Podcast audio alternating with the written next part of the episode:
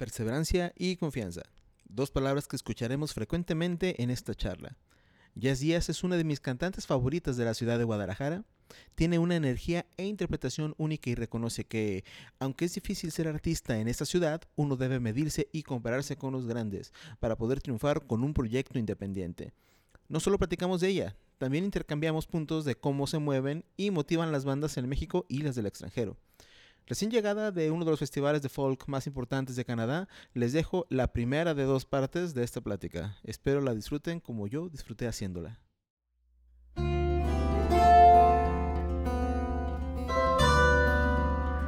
Bienvenidos al podcast del artista.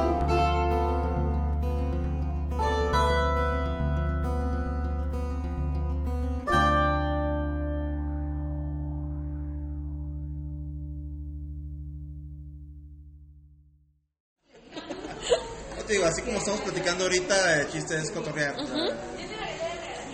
¿De qué? De, de, cualquier cosa. Está bien. como estás ahorita. ¿Cuánto tienes ya con la mezclina? Cumplimos siete años en julio, este año. Siete, maravillosos años. Siete años. Fíjate, nosotros, eh, como banda, si, si hubiéramos seguido, pues prácticamente hubiéramos nacido al mismo tiempo que la mezcalita. Sí, ¿verdad? ¿2012? Ajá. Pero a diferencia de, ustedes que han sido constantes, nos, hemos tomado nuestros comerciales de vez en cuando. Sí. Pues ya cuánto tienen descansando? Pues yo creo que como dos años. Por, por lo que sea, pues sí, sí van haciendo cosas. Pero la mezcalina, ¿por qué se hizo? Es una historia muy bonita. A ver. Todo empezó un día en un lado. No, no te creas. Este, no, fíjate que ah, hace siete años que fue la primera vez en muchísimo tiempo que yo me quedé sin ninguna banda para tocar y sin ningún proyecto. ¿Con quién tocabas antes? Uy, con un montón. O sea, estaba con Fernando, con Fernando y Ed tenía una banda de trip hop que se llamaba La Divina Salvia. Ahí también tocaba Javier de Cuchimatl. No sé si ubicas ese proyecto. Claro, claro. Y este, eh, esa banda era la coladerita de, de, otros más proyectos. O sea, siempre fue como el mismo proyecto, pero había mucho cambio de integrantes y realmente fue una banda con la que yo recuerdo que duramos entre 5 y 6 años y se hizo muy poco por, por la fluidez, ¿no? Ya cuando entró Edgardo y cuando entró Fer a tocar y se sentía más macizo el proyecto, ya todos estábamos hartos y la deshicimos.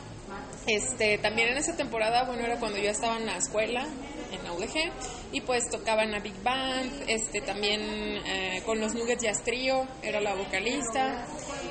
Y yo, y andaba así como que en, varios, varios este, proyectos. Estaba también Corona Group, donde conocí a Fer, que también este, ahí era pues blues y jazz y música mexicana también reversionada y pues también ahí teníamos bastante trabajo, pero de repente fue como se acabó todo, ¿no?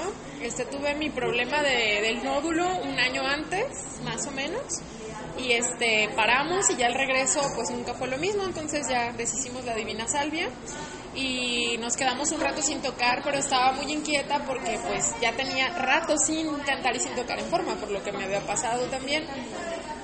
Y este y, todos estábamos así como de, oye, ¿ahora qué hacemos? Y no soportábamos el hecho, ¿sabes? de no hacer nada y tampoco teníamos mucho dinero, como siempre.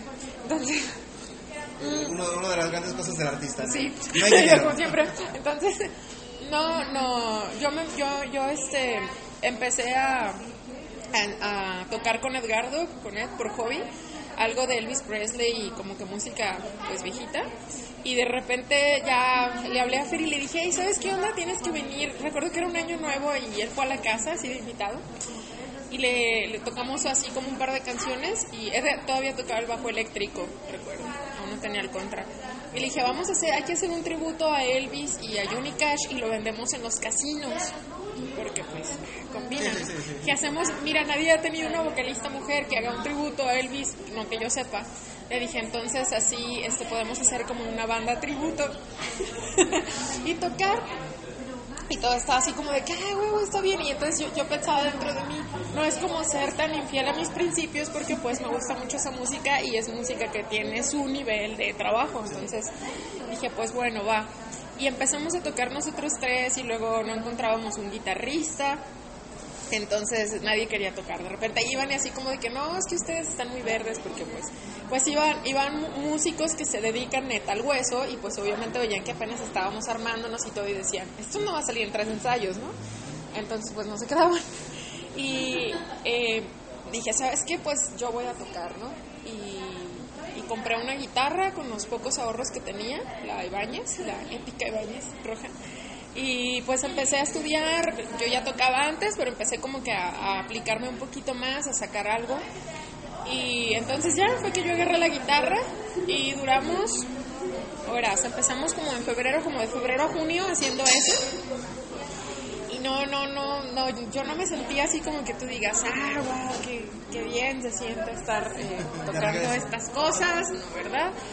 Y pues empecé a componer yo como que lo, la primera canción porque ya les había dicho, oigan, y si mejor empezamos como a componer otra vez y nosotros tres solos, así sin nadie más, y vemos que sale, entonces estás loca, ya tenemos muchos meses de trabajo y muchas canciones y hay que sacar esto y hay que buscar otro guitarrista que requintee porque yo no, yo no lo hacía, o unos metales y completar y yo así como de que, está bien, ignórenme.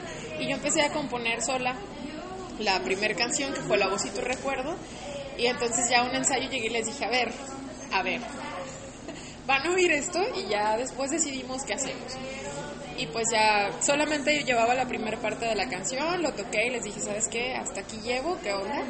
¿Qué les parece? Seguimos haciendo esto, seguimos haciendo los covers y pues ya estaban así como de que, ah, pues pues hay que hacer eso y luego Edgardo, hay que hacer eso y no hay que dejar los covers y los revolvemos y yo así como de, estoy bien. Pero estaba, ya estábamos, una vez que empezamos a componer esa canción, ahora sí ya entre todos, que llevé la siguiente parte de la letra y empezamos a armar la música y como a ver a ver a qué sonaba era algo muy diferente a lo que nosotros estábamos acostumbrados a componer y a tocar totalmente diferente porque pues ya traíamos un poco la influencia del rockabilly del country que estábamos tocando y pues quedaba ahí no y les dije, ¿saben qué? Que hay que componer más y hay que retomar esto y que no sé qué tanto. Entonces este, empezamos a sacar canciones, eh, por ejemplo, una canción que es el Vals de la Mujer que Siempre Sueña, que está en el primer disco. Esa canción originalmente la habíamos compuesto, yo la había escrito para La Divina Salvia, Era, es un poema de una amiga mía que es poeta. Y este, pero nunca la montamos y quedó ahí, entonces les dije, oye, ¿sabes qué? Que yo creo que por ser vals y el, ritmo ternario y todo, suena así como que mexicano, chido, y le podemos meter cosas, y ya la hicimos. Y nos desviamos totalmente y dejamos el tributo de lado y este, seguimos, seguimos haciendo y pues así nació. Empezamos a tocar rápido hasta eso. Recuerdo que teníamos tres canciones y como tres ensayos y abrimos eh, Javier Correa ya tenía Cuchimatl y abrimos para él en el Salón Púrpura, aún existía, ¿puedes creerlo? Ok.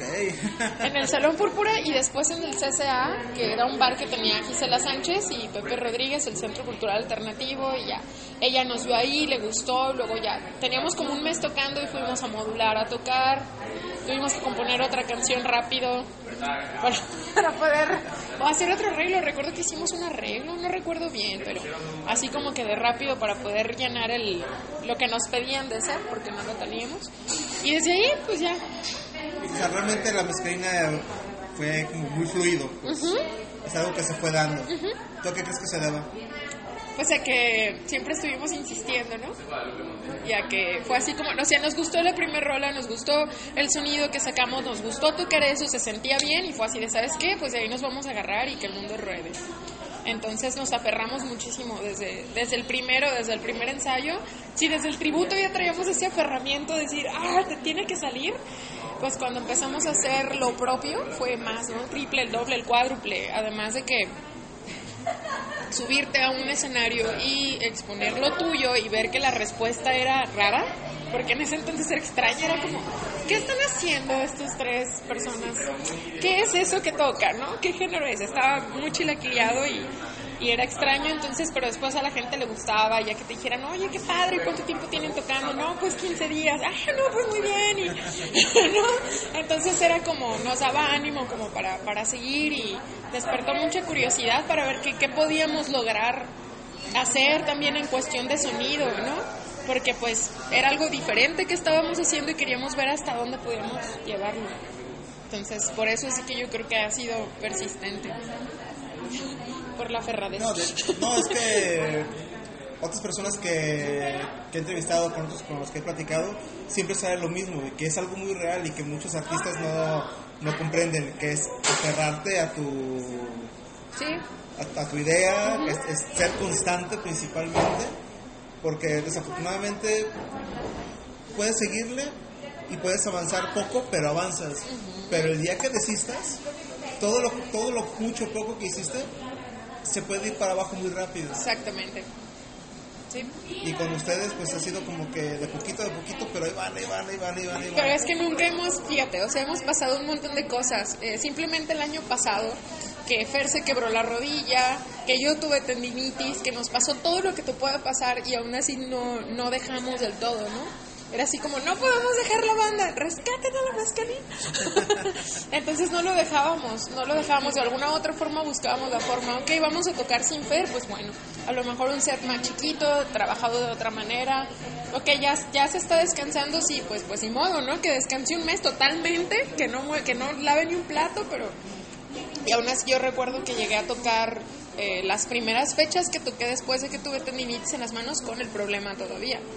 Pero pues tenía que aventarme, ¿no? Tenía que hacerlo. Entonces han pasado muchísimas cosas, pero jamás hemos como desistido. Yo creo que ni lo vamos a hacer. A solo que alguien se muera o algo así. No, Que porque ojalá que no. Claro que no, pero pues es... Vámonos un poquito más para atrás. Ok. ¿Tú cómo empezaste?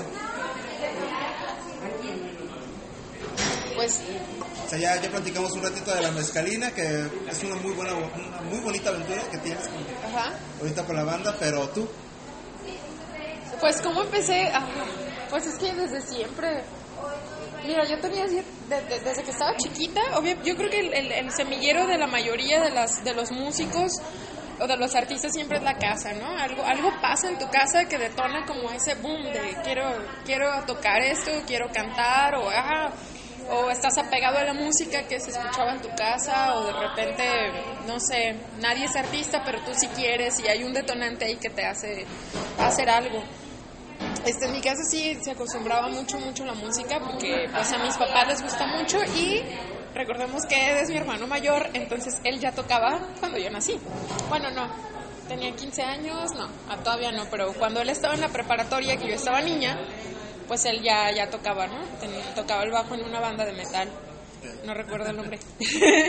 y tenía su cuarto atascado de música y discos y, y demás. Entonces, en mi casa todo el tiempo había música, desde que despertabas hasta que dormía, ¿no? Mi mamá, mi mamá cosía vestidos de novia, entonces estaba cosiendo y estaba escuchando con discos y oía mucho rock de los 60s eh, y de los 70s mexicano y gabacho también era mi mamá era muy de muy de los Creedence, de los Police y luego este pues no sé alguna que otra cosa más para atrás, no los Abson eh, música mexicana, los hermanos Carrión le gustaban mucho, luego pues música mexicana también, Lola Beltrán, Beatriz Adriana recuerdo que era como el auge y Lucha Reyes siempre escuchábamos a Lucha Reyes desde que yo estaba chica. Entonces y, y, también mi papá no Era el papá boleros y a mi papá le gustaba muchísimo el, el, el jazz. Recuerdo por él haber haber este, escuchado algunas cosas de Nat King Cole. Y el country Kenny Rogers era así como que un boom, ¿no? Para mi papá, mi papá vivió algún tiempo en Chicago, varios años, más de 10 años o 10 años por ahí, entonces pues de allá se trajo como que todo eso. Y a mí me empezó a gustar mucho y yo pues, siempre cantaba, mi mamá si no tenía otra cosa para entretenerme y yo estaba muy chiquita, entonces ah, teníamos un sillón dentro del, del cuarto de costura y me sentaba en un brazo del sillón y ahí estaba, a ver, tienes que aprenderte esta canción, cántala. Y ahí estaba cantando, ¿no?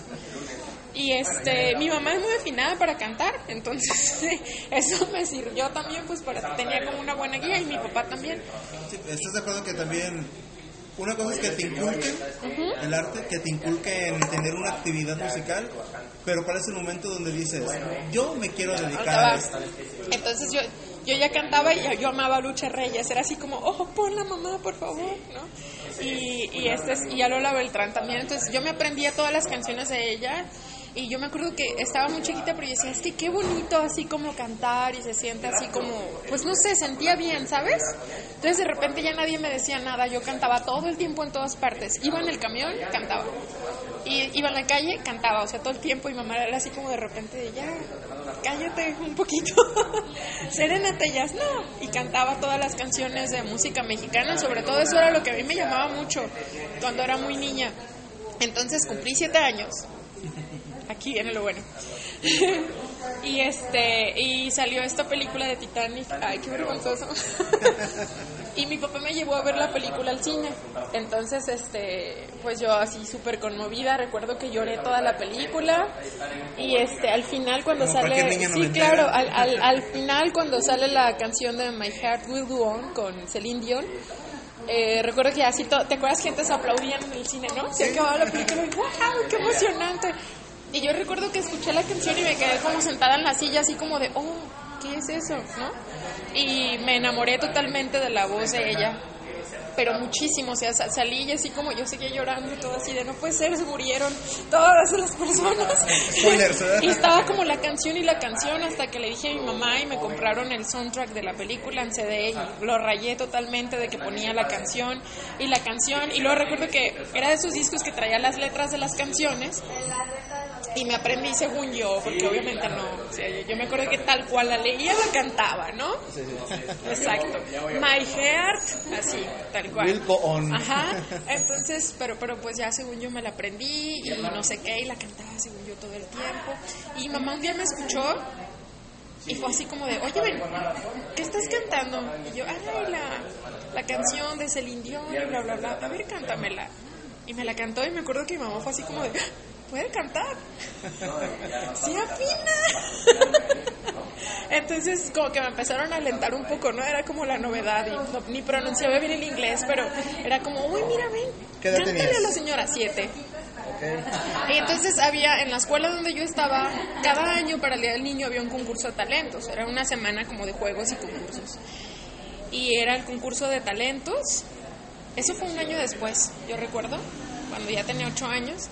Y entonces mi maestro ya sabía que yo amaba cantar porque pues me la pasaba cantando todo el tiempo y me dijo así de, oye, ¿no quieres concursar en el concurso de talentos? Y bla, bla, bla, bla, bla. Y yo, sí, claro, yo voy a cantar Titanic. súper, súper emocionada. Eh, no pude porque el, el, temática del concierto, del, del evento era mi escuela y mi país, entonces tenía que cantar música mexicana y yo así como de, hice el berrinche porque me dijeron un día antes y yo como toda una señora profesional iba a salir con algo que no había preparado, ¿no? Pero bueno, este recuerdo que eh, dije, bueno, pues voy a cantar algo de Lucha Reyes entonces y canté la tequilera, pero toda la magia empezó allí porque un día antes tuvimos que ir a conseguir el, el disco, un disco de acetato, porque en mi casa teníamos tocadiscos de Lucha Reyes. No, era un disco donde venían las canciones instrumentales, ya me acordé. Era muy raro porque venían, era como si te, vendieran las pistas de, de, la música, ¿no? Pero en un disco, en un vinilo. Entonces, eh, como no había, no teníamos tanta facilidad de conseguir una pista como ahora que entras a internet y la consigues, pues este recuerdo que fuimos a conseguir el acetato, era la, la casa de, una, de otra maestra de la escuela, lo llevamos a la casa y él la grabó en un cassette, no sé cómo, yo creo que puso el audio y tenía como una tipo grabadora de voz, no recuerdo bien. Este, todo para que después saliera, para que, que, una vecina de al lado también cantaba y tenía la pista y me la prestó. Pero en fin, todo ese, a lo que me refiero es que toda esa forma de estar preparando lo que yo iba a hacer me emocionaba tanto si desde el hecho de conseguir el disco y wow, mira, lo tenemos que grabar de esta forma y oh, mira, siempre sí tenemos una pista. Y recuerdo bien que me quedé como hasta las 3 de la mañana ensayando la canción para que me saliera bien y, y pues como podía, ¿no? Entre mi mamá y Ed era así como, hey, tienes que entrar aquí y mira, fíjate aquí y esto lo tienes que decir de esta manera y, y que no sé qué tanto. Es estar preparando como todo eso para salir a un escenario para mí fue como, no te pases, qué genial. y a la hora de salir, bueno, pues entonces fue un caos porque yo me había aprendido la canción de antes, estaba muy chiquita.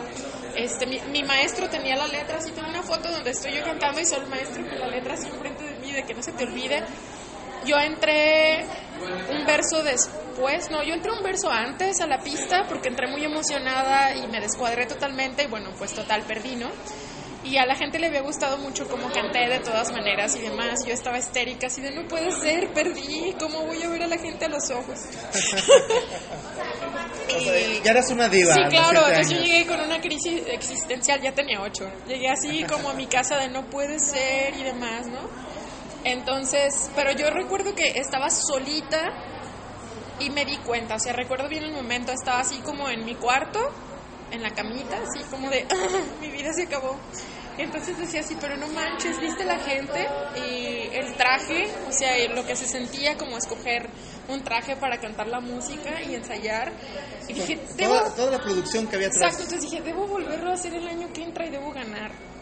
Y creo que ahí fue cuando me di cuenta de que quería hacer eso toda mi vida entera. O sea, fue muchísima la emoción, fue muy padre todo lo que se sentía, o sea, y ya, si ya traía la motivación de ver a Celine Dion cantando en la tele así toda hermosa y angelical ella, como nosotros sabemos, decía, no manches, yo, yo tengo que hacer eso.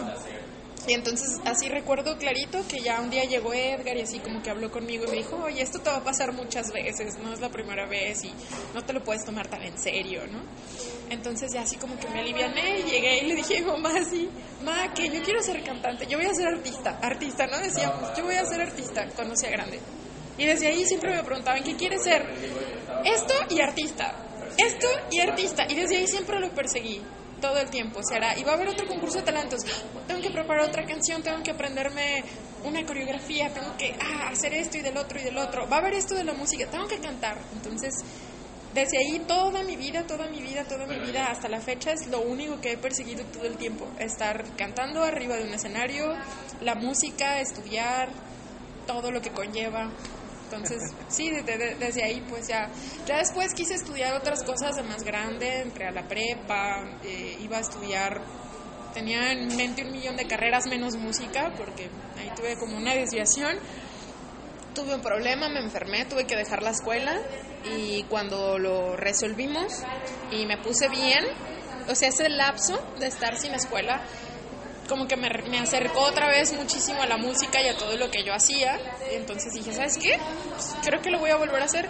Y fue ahí, dije, me voy a meter a estudiar música, lo dejé y voy a ser músico. Ya, punto. Se acabó mi crisis de vida, ¿no? Y desde ahí, para acá. ¿Qué tan difícil ha sido para ti, principalmente, ser músico en Guadalajara? Muy difícil. Ah, mm, ah, pues es que es difícil, fíjate. Yo, puedo poner eh, en, la, parte del texto del, del, audio que esto va a ser explícito. Date con groserías. Se está conteniendo, ¿eh? sí, porque yo tengo otra personalidad más, este... Caótica. Sí. no, fíjate que ah, ha sido sencillo y es que nunca me ha gustado verlo como algo difícil, aunque últimamente sí lo he visto así. Em, yo tuve una bendición muy grande que fue que mi familia siempre me apoyó desde un principio. Ay, yo he conocido infinidad de músicos súper talentosos que dicen, no, tienes que estudiar otra carrera que sí te sirva en la vida, ¿no? No, yo, yo desde que dije, cuando eh, tenía eh, 16, 17 años, que dije, me voy a meter al conservatorio, a mí lo que me dijeron mis papás fue, va a ser bien difícil, no es algo que vayas a lograr de la noche a la mañana. Si lo vas a hacer, lo vas a hacer. Y no quiero que vayas a andar con tus cosas, de que, ya no y que mejor otra cosa y que ya no. Te vamos a apoyar como se pueda. Era un momento difícil en mi casa. En ese entonces mi papá estaba enfermo, estaba desempleado, todos estamos en la escuela, menos Edgar. Él ya había terminado, entonces era así como de que lo vamos a hacer, te vamos a apoyar, pero tienes que aferrarte bien o no lo hagas, ¿no? Sí, o no, no se meta, compa. No era por ahí. Entonces estuvo chido porque, este, pues ellos siempre estuvieron ahí como apoyándome y alentándome. Eso es un paro totote. Eso es, yo, yo, les puedo agradecer toda mi carrera nomás a mi familia, ¿no? Sin bronca. Eh, ya en otras cuestiones yo empecé a tener trabas desde el inicio. Desde que dije, voy a ser músico, me voy a meter a estudiar y me voy a hacer un músico profesional es más, tuve broncas desde la primera vez que lo intenté, o sea, tenía ocho años, perdí, hice un desmadre en el escenario, este, y para mí a mi edad, eso chiquito, si ahorita lo ves y dices, no pasa nada, ¿no? Para mí fue como el caos total, ¿no? Pero ya cuando entré, por ejemplo, yo hice trámites a la, a la Universidad de Música y hice trámites obviamente a voz, ¿no? Eh, Yo quería ser operista, no me aceptaron en canto, tuve que cambiar de instrumento por grillas de la escuela porque eso fue lo que pasó. Y este, entonces era así como de que o estudia otro instrumento o no estudies música, porque no había para pagar Fermata, que era la, la universidad privada que había aquí, ¿no? Todavía no estaba. No, muchas gracias. Gracias. Entonces fue como, ¿sabes qué? Pues bueno, tengo que estudiar otro instrumento, ya me recomendaron, estudia un aliento para que te sirva para la respiración, bla, bla. Fui a, primero a piano porque dije, bueno, pues piano está padre, me sirve de apoyo, bla, bla, bla, bla. No, no me aceptaron, obviamente. Me asignaron una maestra que se jubilaba en dos semanas. Entonces, pues, porque todos decían, es que qué raro caso eres, ¿no? Así, no te quisieron en tu instrumento. Además de que, bueno, ya me había pasado que el propedéutico yo lo exenté, nada más fui unos días. Y porque ya, ya tenía estudiando música en otra escuelita, el Centro Cultural Tlatoni. Entonces, lo que te enseñan en el propedéutico, que es muy básico, ya lo traía más práctica y ya lo traía más practicado, perdón, y pues el profe así como que dijo, allá, váyase, son muchos aquí, no me voy a pelear con todos, ya. Entonces todos eran como, oh, no manches, lo exentó, y de repente era como, "Oh, no manches, no lo aceptaron, puedes creerlo. Entonces, ¿Visto que exentó, verdad? Sí, yo así como dejen de ver. Y tú sabes que la escuela de música es como todo el mundo se conoce, todo el mundo sabemos quiénes somos y, y no, no, pues es un Facebook viviente esa madre, ¿no? Sí. No te puedes escabullir. Y pues bueno, ya eh, compramos un saxofón. Yo recuerdo que tenía una esclava muy bonita de oro que me había dado mi mamá con mi nombre, la vendí.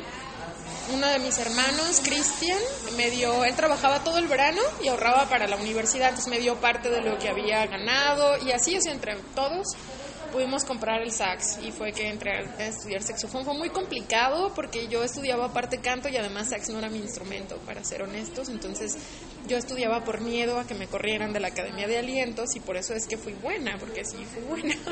Pero era más por miedo que porque a me gustara o porque lo quisiera hacer. Entonces toda la carrera yo hice algo que no quería por querer hacer todo lo demás. Y estuvo bien, porque bueno, al fin y al cabo, pues me formé ahí más o menos. Aprendí un chorro y pues, o sea, todo, todo, todo conmigo siempre ha sido luchar, pero soy feliz así, ¿sabes? O sea, es como nunca se me ha dado nada fácil, pero llegas a un punto en que agarras la maña y, y aprendes a ser aferrado y te enseñas a ser aferrado y te dicen no y sí. Y pues no se puede, pues ya vamos a ver si no se puede, ¿no? Entonces, por eso es que siempre digo, este, para cada lucha yo siempre tengo un puño arriba y una bala de reserva. Entonces, siempre ha habido complicaciones, o sea, desde la escuela me, me pasó eso y luego de repente ya, este, con la banda, pues, tú- no, no tengo que- ni, ni que contarles cómo es una escena, ¿no? A nosotros nos ha tocado vivirla en Guadalajara, quién sabe si en otras partes es así, pero de repente es como de que, oh, tengo mi círculo de amistades y solamente meto a tocar a las bandas que van a mis fiestas y que son mis amigos y que hacen esto y el otro y, y tú no porque tú no vas y qué padre tocas pero tú no y, y luego de repente pues sí pero te cobramos por tocar tanto o pues sí pero no te vamos a pagar entonces es complicado sobre todo porque ah, por ejemplo ya hablando de la mezcalina desde que decidimos, o sea, es- es- hablo mucho de esa banda porque es el primer proyecto de música original que funcionó para mí y donde no hacía covers ni hueso. Entonces es donde ahí es donde está lo interesante, ¿no? Lo complicado. Eh, desde el inicio nosotros queríamos enfocarnos en hacer algo chido, en hacer algo bien. Pues si, si lo vamos a hacer, lo vamos a hacer bien. Entonces si tú a mí me preguntas si prefiero tomarme... Oh, Sí, Luis. Bueno, si prefiero tomarme un sábado entero ensayando en mi casa o desde la hora que se pueda, por ejemplo, de 6 a 10 de la noche, si prefiero hacer eso o prefiero ir a una fiesta en donde va a estar tal figura importante que a lo mejor me va a invitar a tocar solo porque me conoció en esa fiesta, yo prefiero quedarme al ensayo 1200 veces. Sí, sobre todo porque pues si no, pues qué chingados voy a ir a tocar, o cómo voy a ir a tocar, o cómo va a sonar, ¿no? Entonces de repente era como, bueno, si tenemos tiempo, pues claro, sí, los contactos y demás, pero nosotros siempre nos enfocamos en tocar, en tocar bien, o sea, si la gente va a pagar un cover de lo que sea, te va a dar su tiempo para ir a verte tocar, pues tóquele bien, canta bien, ¿no? dentro de nuestras posibilidades, porque pues nadie nace siendo un dios, ¿no? De, la de- música de nada. eh, uno como artista se debe realmente al público. Exacto. Y lo menos que le debes es primero un respeto Exacto. y darle la mayor calidad posible de tu trabajo, especialmente si es un proyecto original como el tuyo. Exacto. O sea, si no le puedes dar calidad, entonces hay algo que está mal. Así es, es como, como en cualquier como en cualquier otra obra artística, ¿no? Por ejemplo, si tú de repente dices, "Ay, soy pintor, qué huevo, me lo voy a pasar de fiesta porque eso es lo que es un artista." Y me lo voy a pasar tirado en mi sillón esperando a que llegue este, la inspiración de los dioses y pinte un cuadro y sea mi obra maestra. Y pues ya un día de repente hiciste que estás valiendo madre y pintas ahí como tú quieras pintar y vas y expones y la gente llega y te dice, what the fuck? Y todavía te ofendes y dices, es que es arte abstracto contemporáneo y no sé qué más, pero si, si tu obra no está transmitiendo, si, si, si la gente no la ve y se queda así como de que, oh, Jesus, ¿qué, qué es esto, no? Qué, qué bonito, qué colores, no, no puedes quedarte contemplándola o, o, o no, no da un mensaje por sí misma, hay un fallo muy grande, ¿no? Entonces pasa exactamente lo mismo con la música, lo que pasa es que la música es, siento que es más abierta y más digerible para las personas porque es- estamos más acostumbrados a escuchar música. Eh, aunque para mí deberíamos estar acostumbrados a ambas cosas, a ver un cuadro y a escuchar una canción, pero pues a veces no pasa, ¿no? Entonces, si tú vas y estás tocando, por ejemplo, en nuestro caso, un género nuevo que estábamos creando, y lo tocas mal, y se oye mal, y la letra está toda fea, perdón, y haces un relajo y no sabes ni qué jodidos estás haciendo, y no estás afinado, y demás, y bajas, y tú te excusas con esto, es que es una canción nueva, es que estamos creando un concepto, está mal. Debe, debe de haber algo ahí, un factor que transmitas, algo que la gente te escuche y diga, ah, no sé qué estoy escuchando, pero está interesante, o sea, no digamos está bonito o está feo, ¿no? O me gusta o no me gusta, sino, ah, hay algo ahí que como que me, me, hace por querer escuchar más o, o por demás. Entonces, para nosotros eso era muy importante, transmitir al público, y tú sabes que para eso no tienes que hacer nada más que tocar, tocar, tocar, tocar, componer, componer, componer, regarla, volverlo a intentar, ver qué funciona y pues para nosotros el ensayo es como sagrado, entonces de repente aquí es, mucho eso, yo, he visto que en Guadalajara es mucho, a veces es más por contactos que por lo que haces y eso me preocupa bastante. Digo, la neta es que a pesar de todo, por eso es que te digo que nos ha ido bien y mal. Nunca, nunca hemos tenido problemas para tocar y, y siempre hemos tenido de la mano a las personas, que así sean dos o tres, les gusta y nos siguen y vuelven a ir a vernos y, y eso está chido, o sea, el, público siempre ha estado como que muy de nuestro lado, ¿no? En cuestión ya de organización y demás, aquí está cabrón, aquí no, aquí no puedes vivir eh, totalmente, sea, tienes que hacer un millón de cosas al mismo tiempo para poder vivir de la música y tú lo has experimentado. Tienes que tocar, tienes que tener otro proyecto, aparte, o si quieres tener un proyecto de música original, aparte hay que tener un proyecto que te deje dinero, que, te, que sea un proyecto de hueso que puedas vender. Digo, tampoco está mal, ¿no? Aparte hay que dar clases, aparte hay que trabajar en un kinder, aparte hay que tener un estudio de grabación y terminas haciéndote un todólogo tremendo, ¿no? De por sí tener una banda de música original ya implica que en lo que arranca tú tienes que ser el productor, el manager, el que maneja las redes, el departamento de ventas, el que compone, el staff, el ingeniero de sonido y todo lo que conlleva, el chofer, este, bla, bla, bla, bla, bla, bla, bla.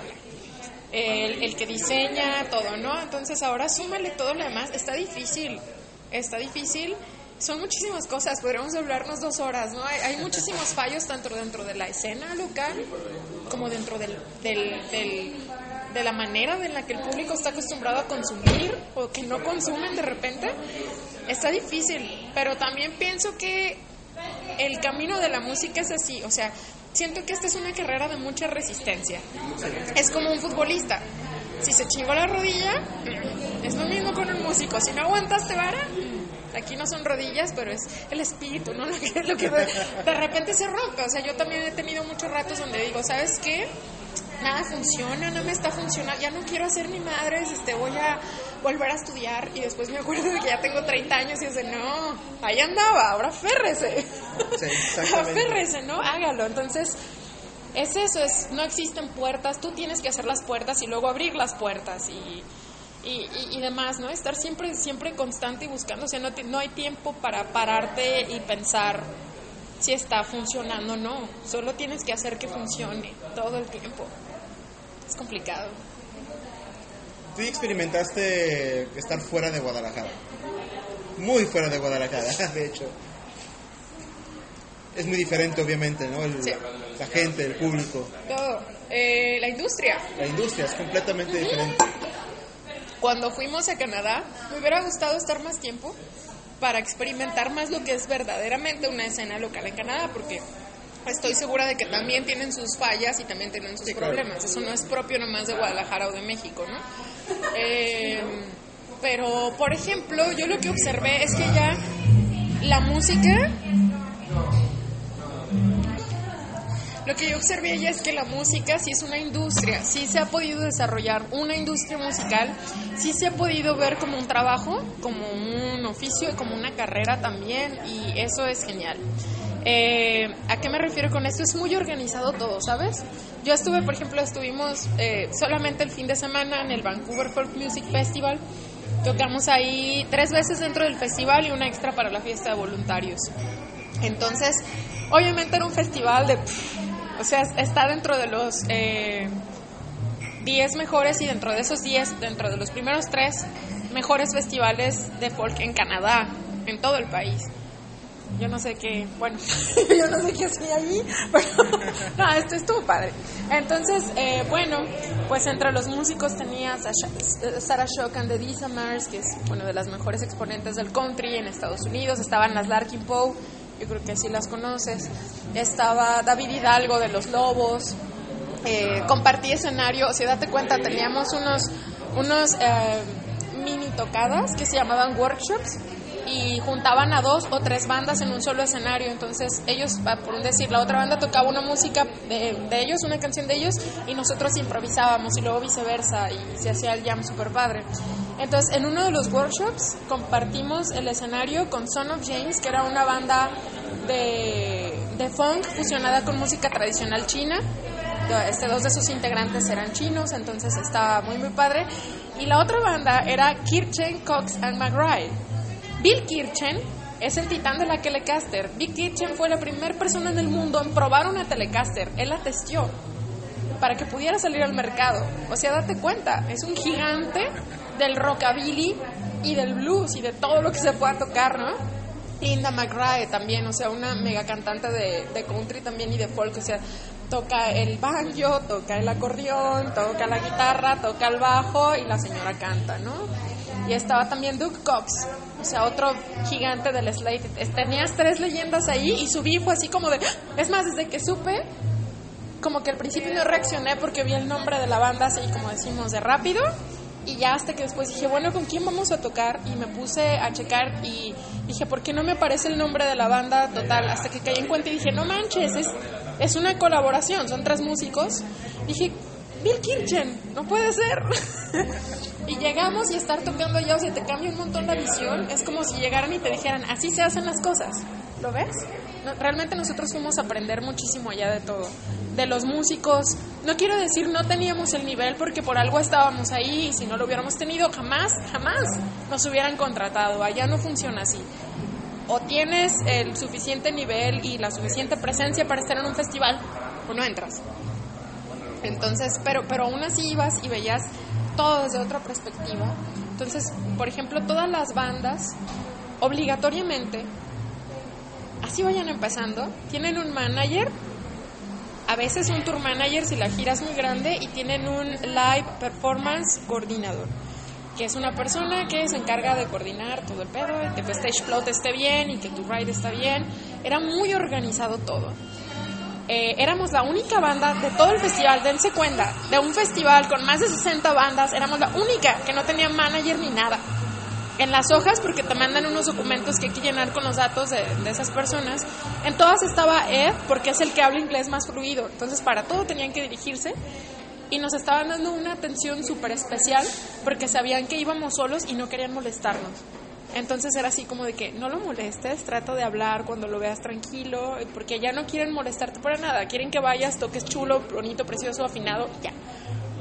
todo es con tu con, con, la gente que trabaja contigo, ¿no? Entonces, de repente había muchos músicos que decían, "Qué increíble", o sea, casi ninguna banda, o sea, es más, no puedes estar aquí si no tienes un manager, lo lograron, qué padre. Y había otros que decían así como de, "Ah, estás brincándote las normas." Pero pues nosotros era algo que nosotros ignorábamos por completo, porque aquí no es así, ¿no? Aquí tú haces absolutamente todo. Entonces, eh, ¿tú crees que sea por la por la mala costumbre de, de no profesionalizar a veces los proyectos? Por eso y porque no estamos acostumbrados a verlo aquí con ninguna industria, como industria de la música, y porque nosotros mismos, como músicos, seguimos arrastrando un chorro de prejuicios que en esta etapa de la humanidad no deberían de existir, ¿no? Como por ejemplo, de principio siempre hay que tocarle gratis para que te conozcan. No, una cosa es que tú observes tu proyecto, sobre todo también eso, no estamos acostumbrados a ver el arte como un producto. Exacto, Tiene que haber un equilibrio. El arte se ve como una expresión, el arte en general, no nada más la música. Y como, wow, es como mi expresión, es mi pintura, es mi música, es mi sentir, soy yo, es invaluable esa madre, sí lo es. Pero si no lo ves como un producto, nunca vas a poder vivir de eso, jamás. ¿Me, explico? O sea, tienes que verlo. Y no me, no me refiero con esto a que tengas que hacer algo totalmente este, banal, banal y totalmente X y fuera de tu personalidad y, y, tengas que hacer este pop o cualquier música comercial. No, es que una vez que logras, por ejemplo, en el caso de la música, una vez que logras un concepto, que toma mucho tiempo, una vez que logras un disco que dices, hasta este punto es lo mejor que he hecho, pues hay que o sea, hay que venderlo como un producto. ¿Me explico? Hay que hacerlo, elaborar todo y luego decir, ah, esto es lo que yo hago. Míralo, ¿te gusta? Entonces es como una empresa. Las empresas de, principio, cuando son chiquitas, obviamente no te van a cobrar lo mismo por un, por un producto que lo que es una empresa ya gigantesca, transnacional. Pero manejan un costo y manejan una estadística de decir, ah, esto te lo voy a dar de muestra para que conozcas el producto, pero si te lata y lo quieres, esto cuesta. En la música no hacemos eso, en la música nos la pasamos, o sea, o sea, tocando infinitamente de gratis. Y de repente te das cuenta de que ya tienes cuatro años tocando y no, exactamente, y no ha trascendido porque tú no te has permitido trascender. Entonces es, son muchos prejuicios que vamos arrastrando, exacto, o de repente está mucho el miedo de verse uno rockstar, ¿no? De decir, ay, eh, manager, uy, ya que rockstar, uy, tienen un mes y tienen manager, ay, que no inventen. No, es que eso es lo que se tiene que hacer. Porque si lo puedes hacer, te das cuenta toda la libertad creativa que vas a tener al no ocuparte de esa parte del trabajo y de la seriedad que va a tomar el proyecto, porque te va a exigir más. Y muchas otras cosas, ¿no? No, y aparte es el hecho de que muchos quieren eh, comerse el pastel completo. Para ellos, ¿no? Yo lo hago para yo ahorrarme eso, yo lo hago para yo ahorrarme eso, pero pasa eso que dices, ¿no? De que de repente tienes que hacer muchas cosas y, y la parte creativa, en lugar de darle todo, le das poquito. Es, y esa es la parte que, que nos importa, ¿no? Por eso es la legata de siempre, es que mi alma va ahí. Bueno, entonces dale, dale la importancia que requiere. Con, contrata a alguien Exacto, este, pero... que, que, sepas que te, que te va a conseguir dos, tres tocadas, no importa que se quede con una parte, porque él te está dando algo más Estás, importante. Exactamente. El tiempo de seguir Y produciendo. por eso es que también, ah, o sea, es, es todo, todo un caso, ¿no? Yo, yo siento que está muy viciado las cosas y me, me da mucha tristeza porque es que yo siento que en México en general es un talento increíblemente tremendo para todo. Escríbeme en contacto del músico arroba gmail.com. Me puedes encontrar en Twitter e Instagram como arroba guitarra-miguel. Mi cuenta de Facebook, calderón.acústico.